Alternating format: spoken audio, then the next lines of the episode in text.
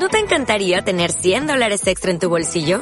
Haz que un experto bilingüe de TurboTax declare tus impuestos para el 31 de marzo y obtén 100 dólares de vuelta al instante.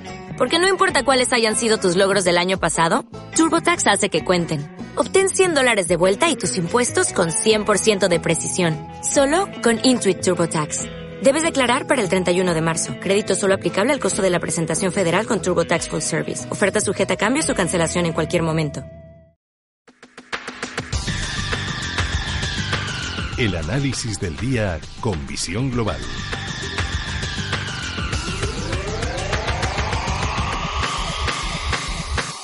Pasan 20 minutos de las 8 de la tarde, una hora menos en la comunidad canaria y saludamos a Luis Benquerel de Anatea Gestión. Luis, muy buenas tardes. Hola, buenas tardes. Nuevamente, pendientes eh, de un hilo, pendientes de lo que decidan los parlamentarios británicos. Nada, en unos minutos ya sabremos esa votación y cómo le va a ir a la premiera Teresa May.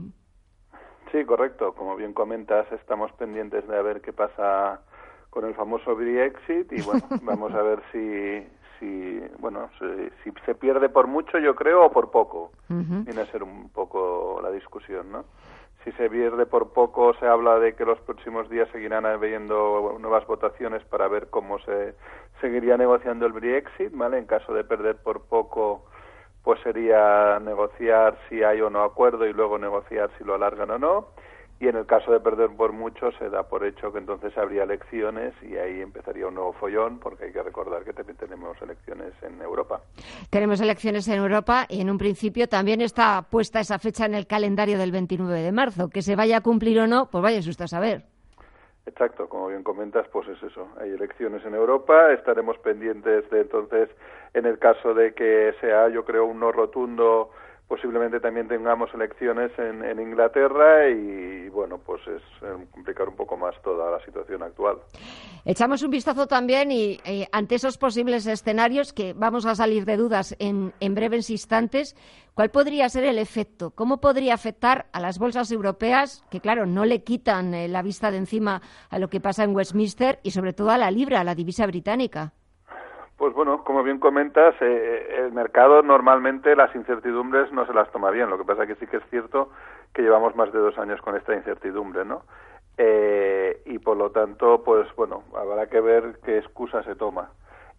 vimos que en noviembre del año pasado cualquier excusa no será buena para caer con fuerza y se ha rebotado y se ha recuperado casi todo lo perdido desde noviembre de esas fechas. Por lo tanto, eh, tienen margen para ir para un lado o para otro. Igual un poco la, la, mejor prudencia es si estás muy en el corto plazo estar en liquidez en estas posiciones. Pues déjame, Luis, porque hay una información de última hora.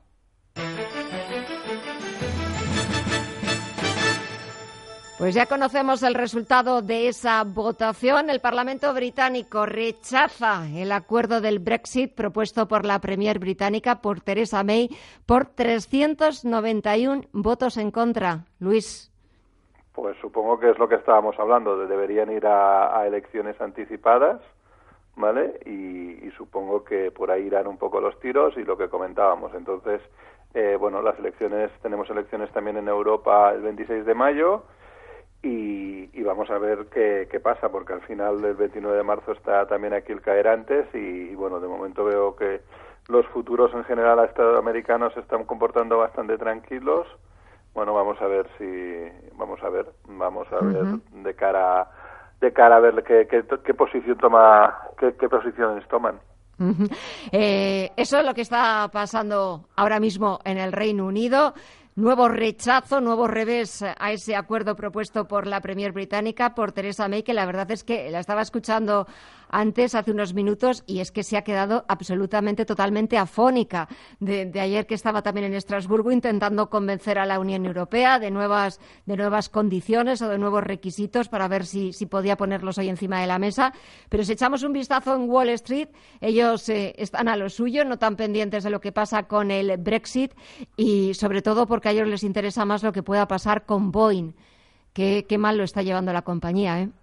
Pues sí, como bien comentas, eh, está, tenemos, bueno, tenemos dos jornadas muy, con caídas muy fuertes y lo está haciendo realmente mal estas últimas jornadas, pero también hay que tener presente que el valor venía comportándose muy bien en lo que iba de año eh, estaba en máximos históricos y, por ejemplo, eh, a día de hoy, eh, en el caso del SP, viene subiendo un 11,33 en lo que va del año y aún y con las caídas actuales, Boeing viene subiendo cerca un 16%, un 15,91%. Por lo tanto, pues, bueno, es un, un valor a tener presente que sí que realmente son caídas muy importantes, pero desde máximos históricos. Por lo tanto, hacen menos daño, entiendo yo, eh, si vienes invertido en el valor desde hace tiempo, ¿no? Pero puedes seguir haciéndole daño eh, la oleada de países y de aerolíneas que están decidiendo los países cerrando su espacio aéreo a los vuelos de este modelo del 737 eh, Max y las aerolíneas dejándolos en tierra. ¿Pueden seguir esas caídas? ¿Puede seguir ese desplome? yo creo que sí, sin duda. Es lo que estábamos comentando un poco actualmente. los últimos máximos históricos los vimos en el 2018, esta vez se rompieron con mucha fuerza, ¿vale? Y hay que tener presente que, que por lo tanto, cuando el valor estaba en máximos históricos, los soportes le quedan relativamente lejos. El primero se ha perdido en el corto plazo, que se movía en torno a los 380 dólares, que era, era su último gran máximo, y, y el siguiente gran soporte, que son los mínimos que se vieron el año pasado en noviembre, es pérdidas puntuales de los 300 dólares, por lo tanto, eh, estamos moviéndonos en 375, aún tiene margen de caída. Hay que recordar que en 2017, en enero del 2017, su gran resistencia a romper era en los 150 dólares. Desde que rompió en enero del 2017 esta, esta subida, ha subido de forma muy, muy bestia hasta los 450 dólares que vimos este año. Por lo tanto, eh, margen tiene de caer si quieren seguir bajando. ¿Y qué margen tiene Apple? Ayer tocaba nuevos máximos anuales. ¿Está que lo tira? Sí, eh, se ha ido comportando un poco, bueno, empezó mal el año, lo, la vimos incluso caer un, cercano a un 10%, ahora está un pelín mejor que lo que es el SP en lo que va de al año, eh, sube un 14,45 con respecto al 11,34 del SP, incluso pues comentándola un poco con Boyd, va peor que Boyd en lo que va de al año, ¿vale? Eh, pero sí que parece que está intentando recuperar, al menos mirando de nuevo eh, los máximos que vimos en su día, ¿vale? Eh, de que vimos el año pasado y, de momento pues está comportando realmente bien y, vamos a ver si sigue ese comportamiento. Ha superado lo que comentábamos los máximos del SP en lo que iba del año y la siguiente resistencia importante se movería en torno a los 190 dólares en el más corto plazo y después ya iríamos a buscar niveles más arriba. Pues nos quedamos con ese análisis. Eh, Luis Benguerel de Anatea Gestión, muchísimas gracias, como siempre. Que pases una buena semana, una buena tarde y a ver qué nos deparan los mercados en los próximos días. Muchísimas gracias. Hasta la próxima. Gracias a vosotros. Adiós. Buenas noches.